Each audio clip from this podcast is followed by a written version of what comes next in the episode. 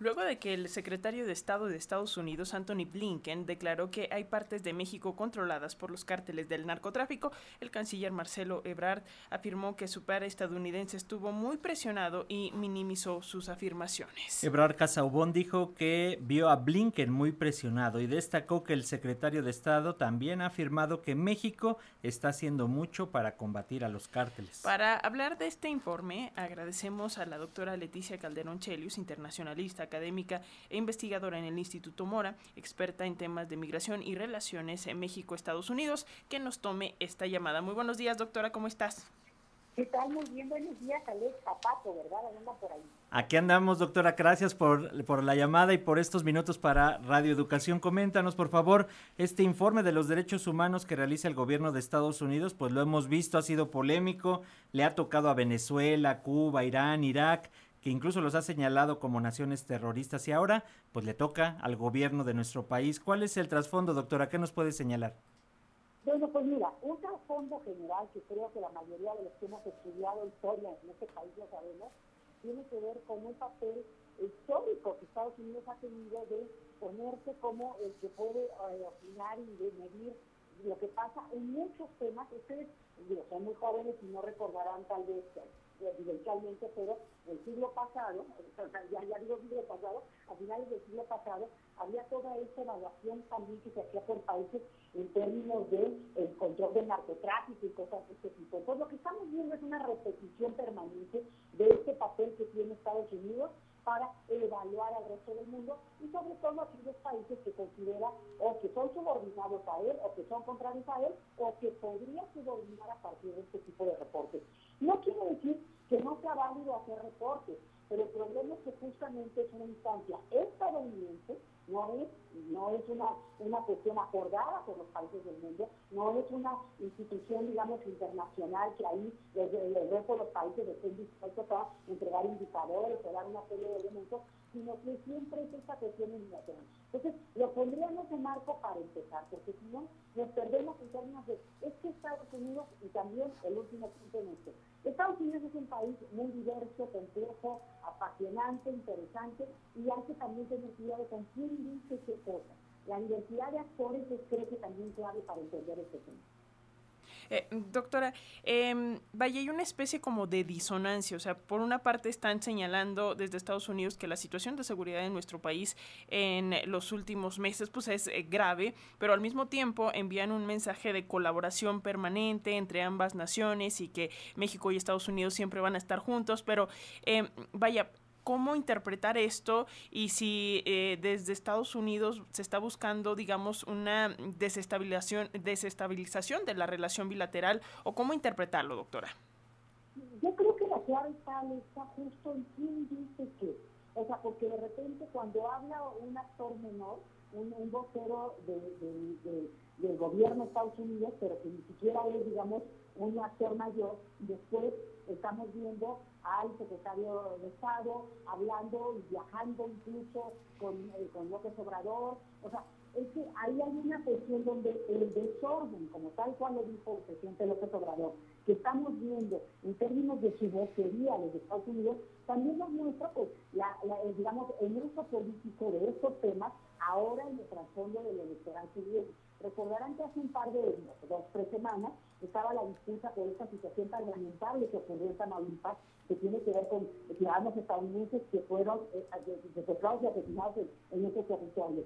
Pero ese punto que se empezó a usar por algunos grupos de republicanos, ojo, también los republicanos estadounidenses son muy diversos y también hay personajes complejos y son hay, hay líneas y hay, digamos, tendencias dentro de ese partido como lo hay en el Partido Demócrata. Entonces, a un grupo específico de senadores empezó a utilizar el tema con una, eh, digamos, con toda la, atribución de poder meterse en la vida de Estados Unidos, de, México, perdón, de Estados Unidos, en términos incluso de presencia, bueno, no militar, pero de, de, agentes estadounidenses.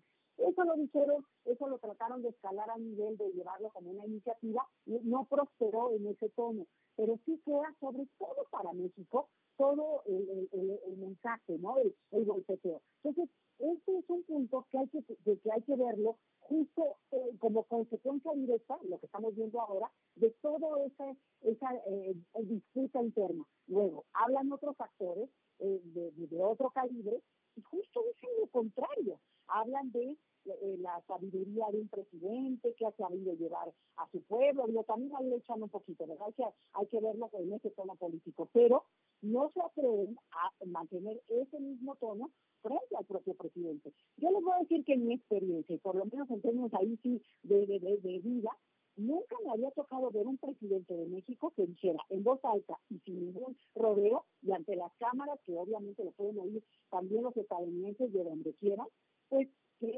Es un país intervencionista y que justamente están haciendo un uso de este tema no para colaborar, porque de por sí se colabora. Este es otro asunto que es importante entender.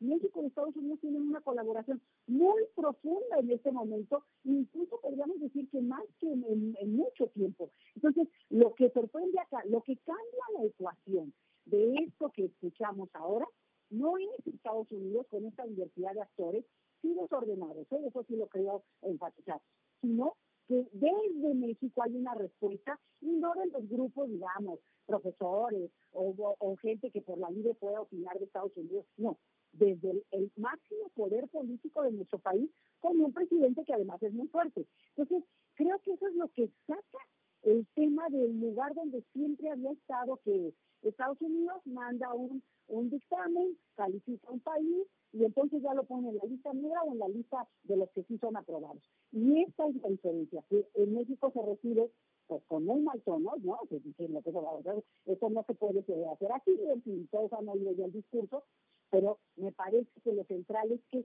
se cambia. Si no la simetría de poder, eso no está cambiando, ojo con eso, pero sí el tipo de relación que eh, eh, públicamente se puede o no mantener entre lo que considera pares.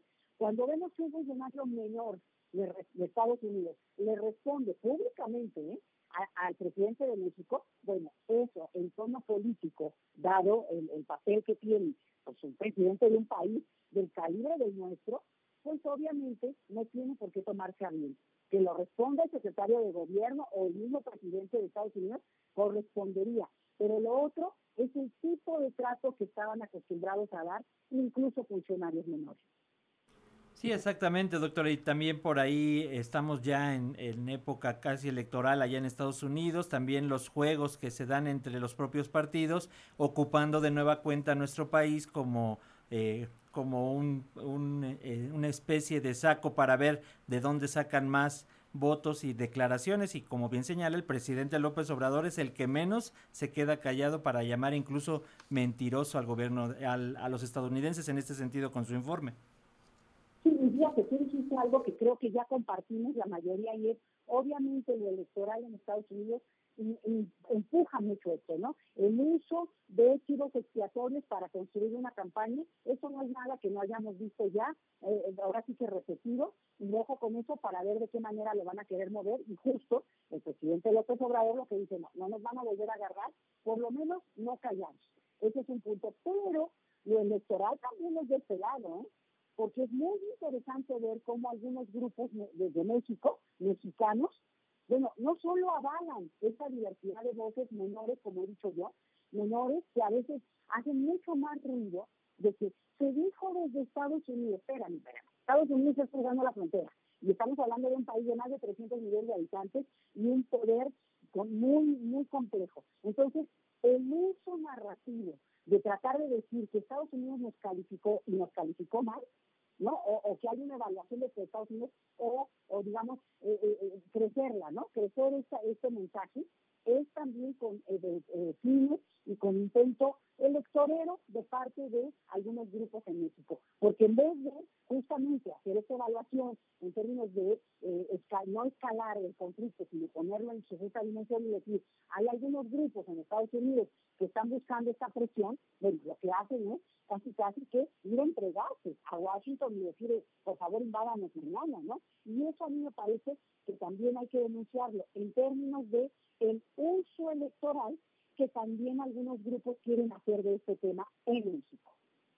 Pues, eh, doctora Leticia Calderón Chelios, internacionalista académica, investigadora en el Instituto Mora, experta en estos temas de relaciones eh, entre México y Estados Unidos. Muchas gracias por compartir este análisis con las audiencias de la radio pública y ya sabe, seguimos en constante comunicación. Un fuerte abrazo. Abrazo para ustedes. Buenos días a todos los que nos escuchan. Buen día, gracias doctora, hasta pronto. Hasta